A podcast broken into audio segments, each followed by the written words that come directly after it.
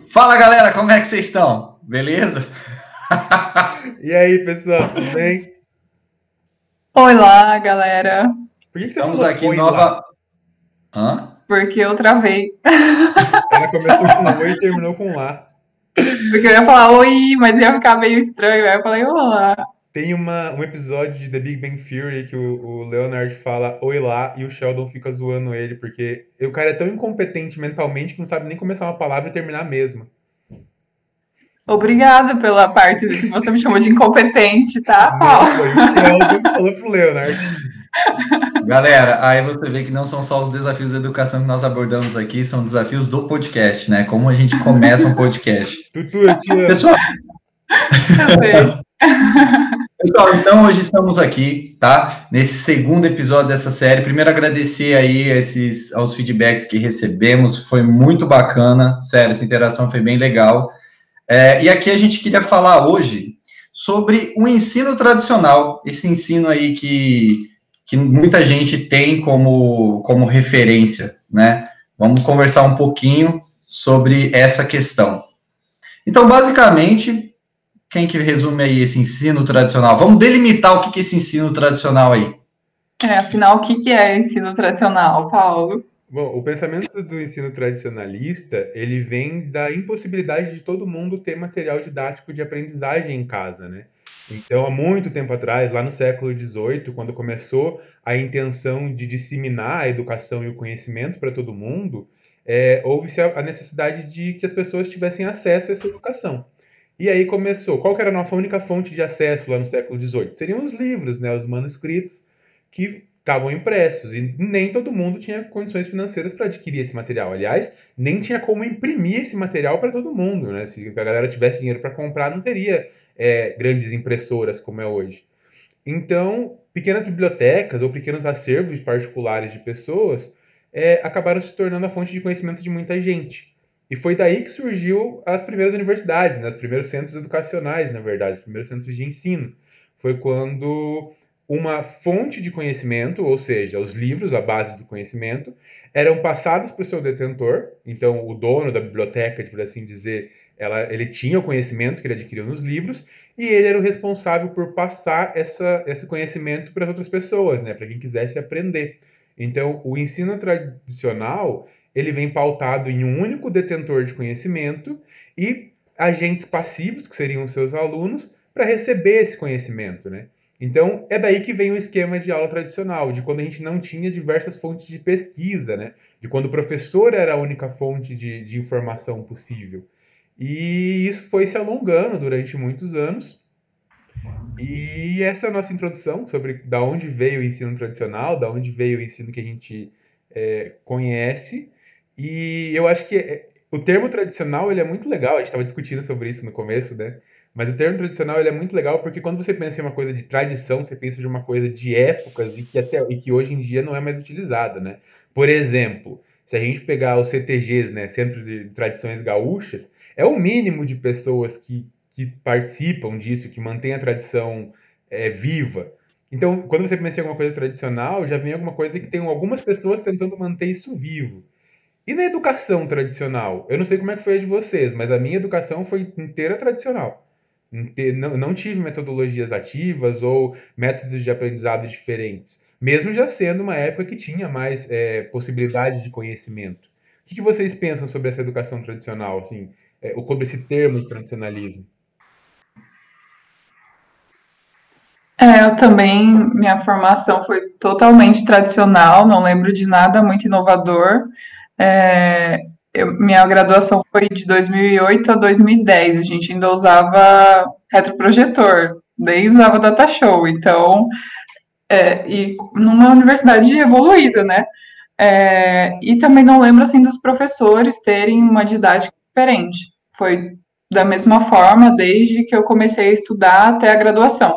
E na pós-graduação também foi da mesma forma. Nada de inovador. Então, a minha, eu tô no mesmo barco que vocês. Eu não, eu realmente na faculdade, se eu paro para pensar, eu não me lembro. Porém, é, recentemente, acho que foi semana passada, inclusive, depois que a gente trocou essa ideia, eu fiquei lembrando de algumas, alguns episódios E por um acaso, eu lembrei da aula da minha orientadora de mestrado, a Madalena. Inclusive, um beijo para ela. Eu sou apaixonado por ela, mulher incrível, sério. E aí, o que acontece? Nessa aula dela, eu lembro que ela fazia umas aulas diferentes, só que, e não eram aulas tradicionais, uma mestrado, ela fazia a gente pensar, fazia a roda de discussão, nada, nada também fora, né, uma coisa extremamente inovadora, mas não se encaixava dentro do tradicional. E aí eu sinto que eu não estava pronto para aquele tipo de aula, entendeu? Então, assim, a primeiro, o primeiro contato que eu tive fora de uma educação tradicional, eu não estava pronto para receber também. Isso foi um negócio muito, muito louco. E aí, até jogar um contraponto para vocês, e aí eu quero saber a opinião de vocês, que é o seguinte: partindo da, do princípio da ideia tradicional. Então, basicamente, o professor ele fazia essa ponte do aluno com o livro. Então, pro aluno, o aluno não, teoricamente, não precisava acessar o livro, né, pegar conceitos básicos, porque o professor estava lá.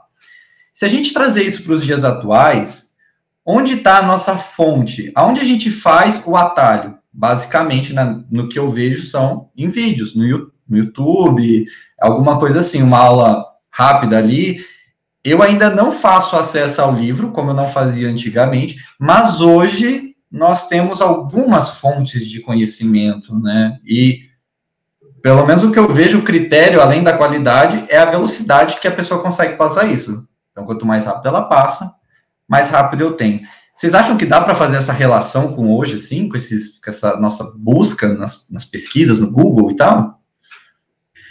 É, hoje a gente está na era da informação, né? Então, nós, enquanto professores, é, na minha visão, a gente tem que ajudar o aluno a filtrar isso, a conseguir navegar nesse mar de informação que a gente tem, né? Então, eu, por exemplo, é, a todo momento eu tenho que ver coisas não só no YouTube, mas no Instagram, de outros profissionais falando sobre o assunto, e aí estimular as minhas alunas a, a terem um senso crítico em relação a isso né, essas informações que são passadas. Então, é, é muita informação e é difícil, eu sinto dificuldade é, em conseguir trilhar da melhor forma esse caminho para o aluno construir o conhecimento. Porque hoje, como a informação é muito mais rápida, né, é, tá na palma da mão, né, no nosso celular, é, é difícil ele seguir esses passos, eu acho, como nós seguimos antigamente, né? a gente pesquisava, a gente escrevia. Hoje não, ele só precisa ver o vídeo e ter informação super rápida. E aí que entra a nossa nova função, né?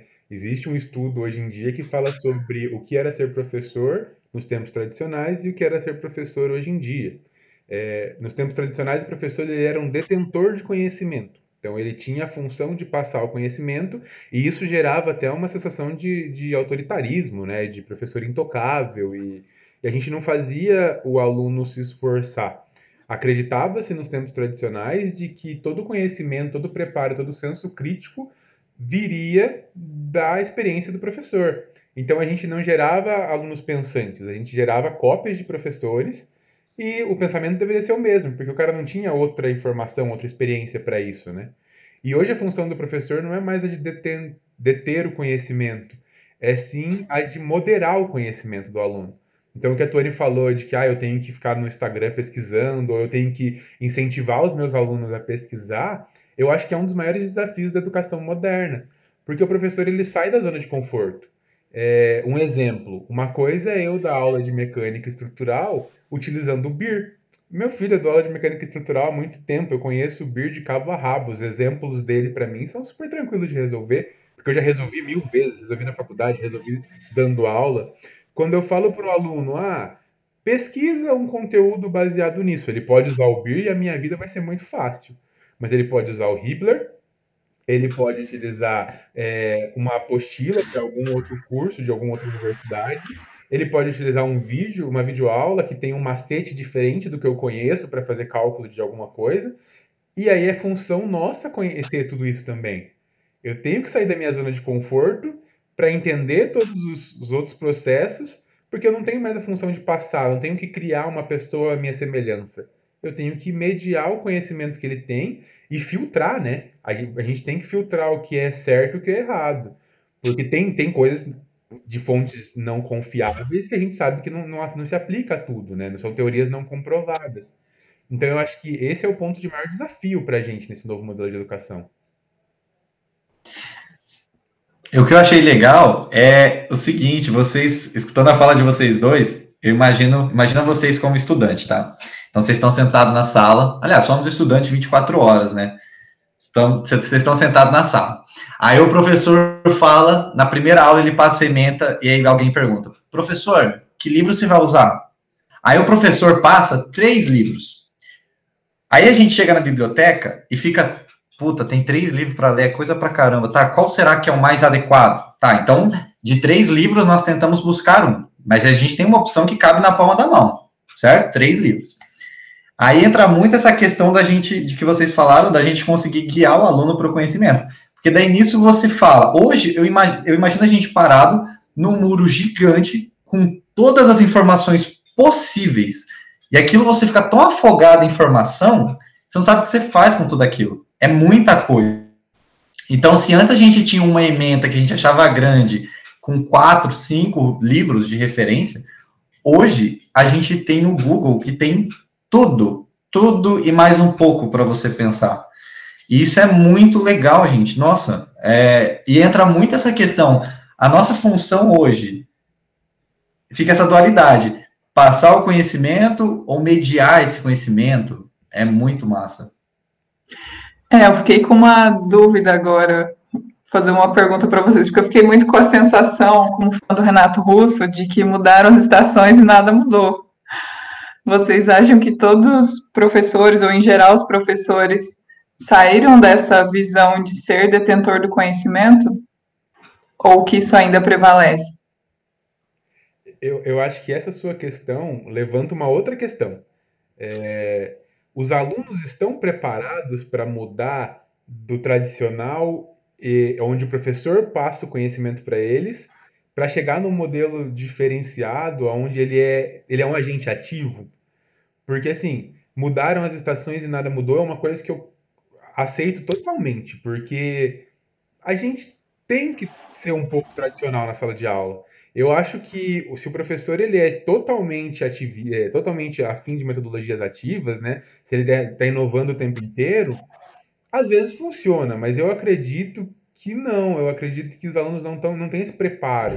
É óbvio, a gente tem que inserir é, o aluno como um agente ativo. Mas será que o nosso aluno está preparado para ser um agente ativo o tempo inteiro? Ele tem essa carga? Porque durante o ensino médio dele ele não foi assim. São mínimos os alunos que tiveram essa, esse modelo ativista, né? Eles estão acostumados a ficar sentadinhos atrás do outro e receber conhecimento. E aí, quando a gente muda pro. Na, na, entra na graduação e muda esse estilo, será que eles estão afim disso? Então, isso é uma coisa bem legal que vocês citaram, porque eu não sei vocês, mas, por exemplo, quando a gente estava discutindo antes de, de ver o que, que a gente ia falar, os assuntos, não sei o quê, a gente falou da educação tradicional. Gustavo, eu, minha opinião, a primeira coisa que vem na minha cabeça sobre educação tradicional é uma coisa ruim. E não é ruim. Tipo, claro que tem os pontos negativos, isso não dá para negar, mas tem ponto positivo, porque algumas coisas dão certo. E aí que tá. Tá? Tem a questão do aluno estar tá preparado, mas falando primeiro do professor, eu penso que é a gente conseguir moldar, pegar o que está dando certo, porque penso que o que está dando certo tem que ser melhorado. Claro, tentar perspectivas diferentes, mas pegar o bom ali, o que está ruim a gente tira, muda e, e adapta, e vai adaptando e vai moldando, até porque cada indivíduo tem a sua particularidade. Então, se a gente pensar numa sala de 30 alunos, cada indivíduo ali tem sua particularidade. E cada sala de aula tem a sua, tem a sua particularidade, digamos assim. Você não, não consegue replicar tudo. Não, é, não, não dá. É ser humano, sabe? E sobre os alunos, nós como alunos, estar, estar prontos para receber uma, uma educação, estar assim, é, como um agente ativo, às vezes eu penso que sim, depende do dia. Tem dia que acho que estamos prontos, tem dias que não. Agora, como fazer um crivo disso é muito difícil. Nossa.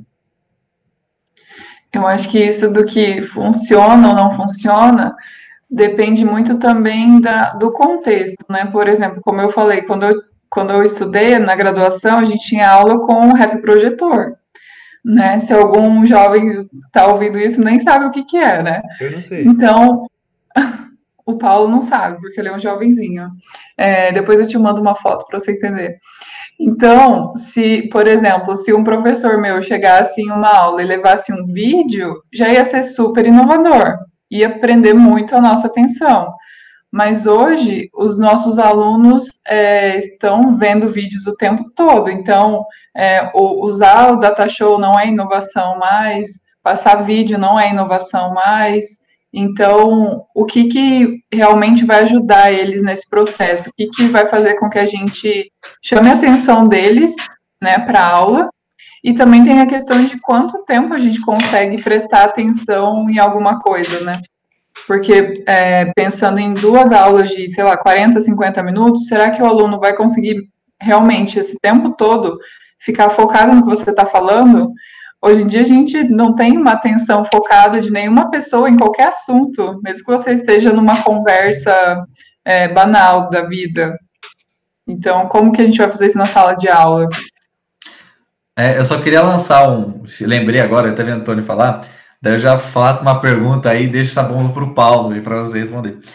Gente, o que, que você. Ó, seguinte. Vocês. Você falou da questão, a Antônio falou da questão de prestar atenção é, full time. Então, assim, que não dá. Então vamos lá. Só um, só um contraponto. Para a gente ler um livro, a gente leva X horas. Então a gente leva lá 10 horas. Um exemplo. Quando o professor passa esse conteúdo para a gente, ele leva duas. Né? Levou duas horas.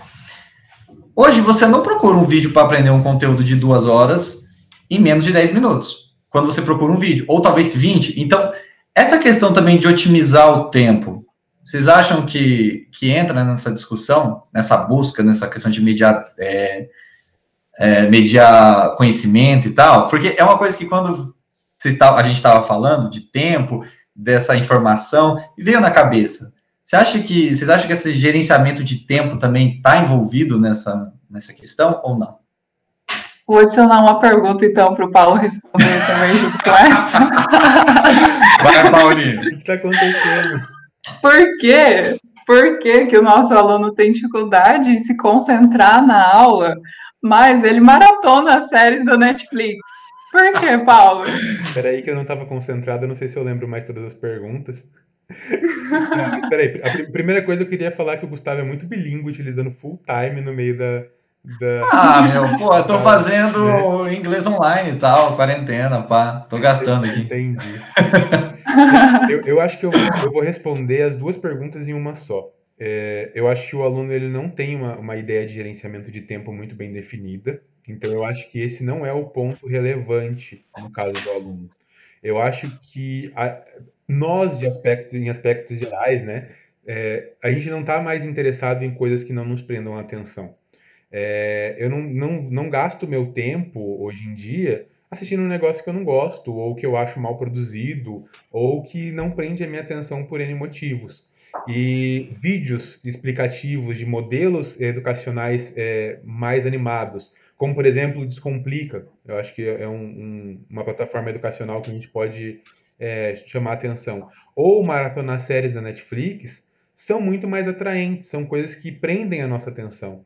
Tem um clímax. Vocês já viram um vídeo de aula do Descomplica?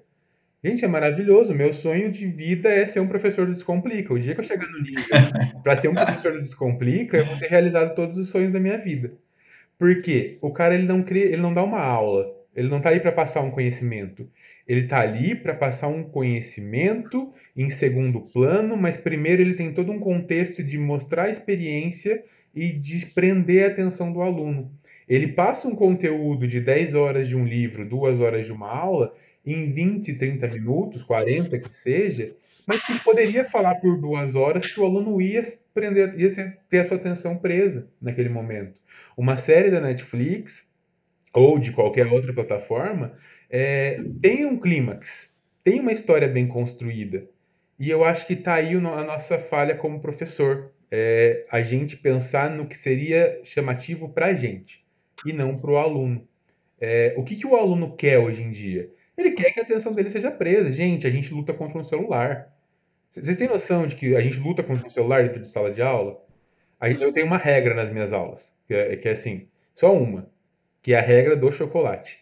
Funciona, é porque na época que eu, que eu, podia comer chocolate, então assim, eu tenho que mudar essa regra agora para a regra do pela brócolis, mas enfim. É... vai ser incrível essa regra do brócolis. Com essa regra não vai pegar, não. Basicamente, eu não posso proibir o aluno de usar o celular na sala de aula. Não tenho isso. Durante a prova, ok, a gente até fazia isso, mas durante a sala de aula eu não posso proibir ele. Só que eu não posso que ele não posso é, deixar que ele prenda a atenção de outras pessoas. Então, se o celular dele toca, ele é obrigado a pagar um chocolate por cada pessoa da sala de aula.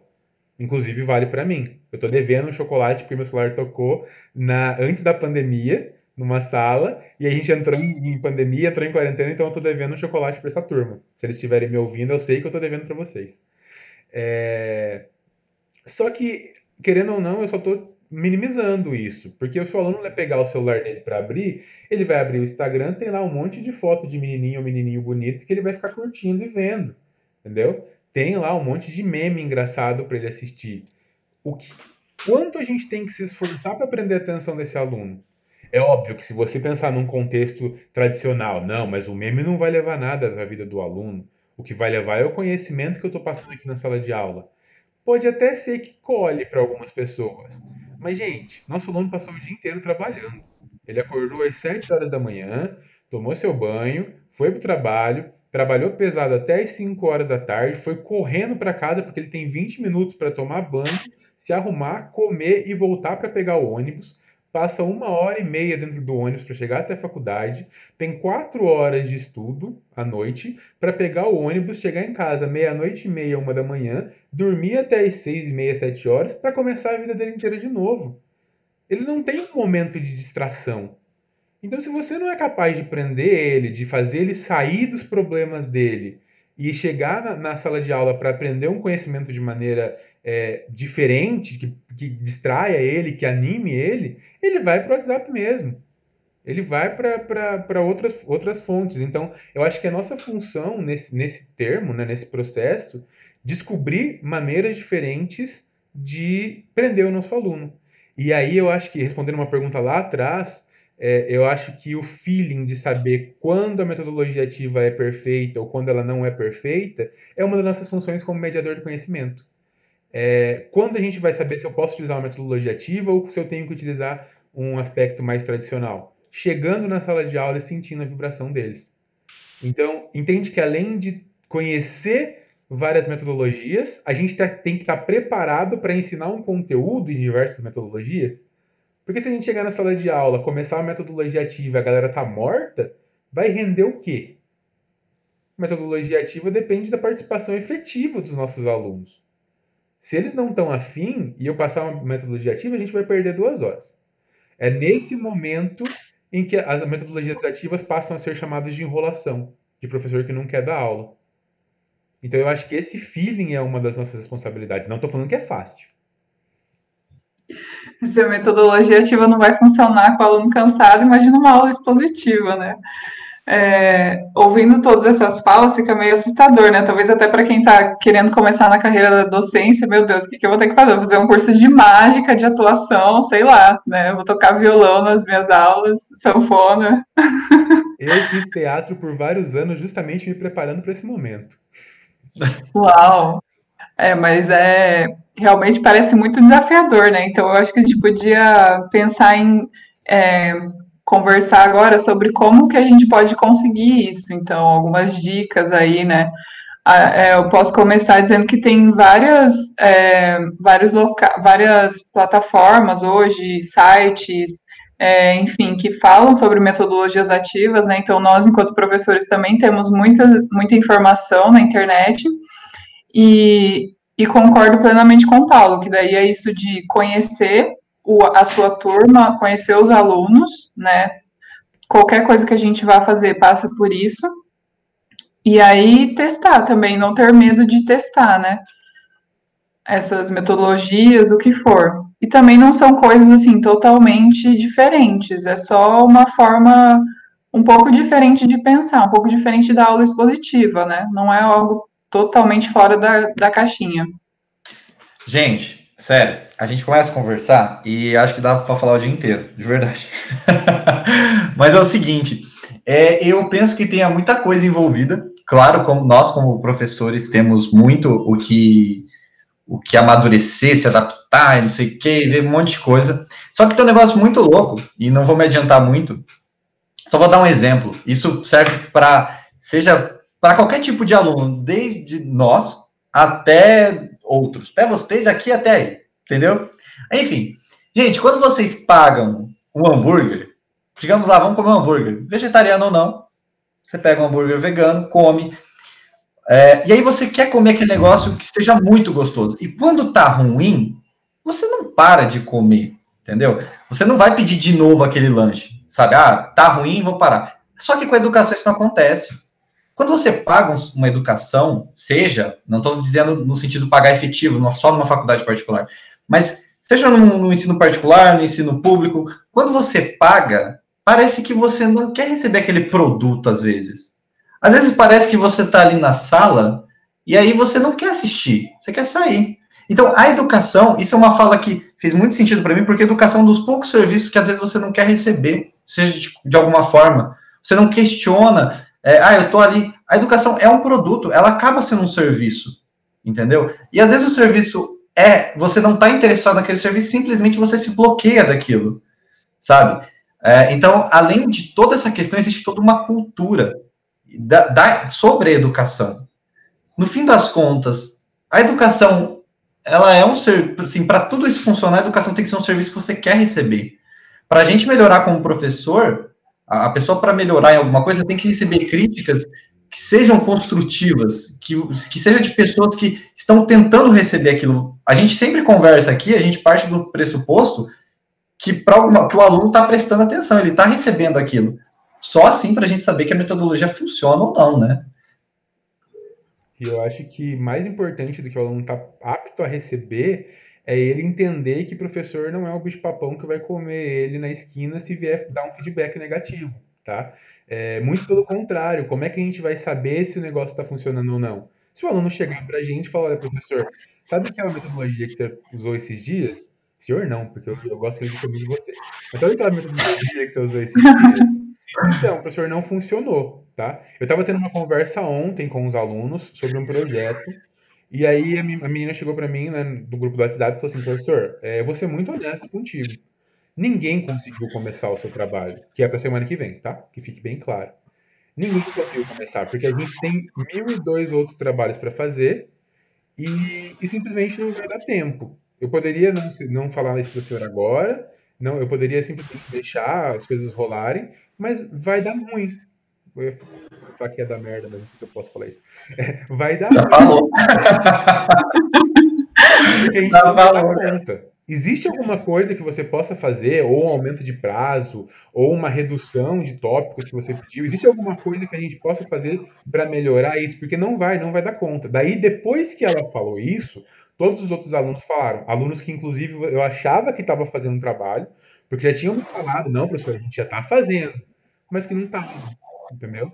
E aí é uma conversa. Eu entendi que o trabalho estava realmente muito grande e que eu poderia reduzir em alguns tópicos, que não ia prejudicá-los, não saber, não fazerem isso durante o trabalho, sabe? Então eu acho que a gente precisa desse feedback, a gente precisa dessa resposta do aluno. E uma coisa que eu queria, eu acho que é o, o ponto chave desse, desse podcast de hoje é até qual ponto a gente precisa ser somente tradicional ou somente inovador. Eu, eu gosto da teoria do equilíbrio. Eu acho que a teoria do equilíbrio leva o mundo. Então, por que, que a gente não pode conhecer os dois e utilizar os dois? Não existe um certo e um errado. Isso parece que está bem claro entre a gente, né? Dentro da educação existe um feeling que acontece por tentativa e erro, infelizmente. Mas é um feeling que o professor vai adquirindo. Então, a educação tradicional precisa ficar muito claro que não é uma educação ruim. Pelo menos no meu ponto de vista. Não é ruim. Ela é um modelo de educação que funciona muito bem para algumas disciplinas ou para algumas situações específicas. Do mesmo jeito que a metodologia ativa, ela funciona muito bem para algumas situações específicas, não funciona para tudo. Então eu acho que a, pelo menos a minha mensagem que eu queria deixar no, no, no, podcast de hoje é que não existe um certo e um errado, os dois são extremamente aplicáveis. Concordo. Então, acho que o que prevalece é isso, né? Da empatia, tanto do aluno para com o professor, quanto do professor para com o aluno, para juntos encontrarem o melhor caminho, né? Acho que é importante isso, é entender a corresponsabilidade no ensino-aprendizagem. Mas a gente já falou demais, né? Acho que a gente pode continuar esses assuntos, explorar outros assuntos nos próximos podcasts. Gente, é, realmente, só para finalizar então, se você escutou isso e ficou com mais dúvida do que resposta, então é isso aí, porque escutando essa conversa aqui, eu tô com mais perguntas do que respostas, eu acho que esse é o caminho, tá?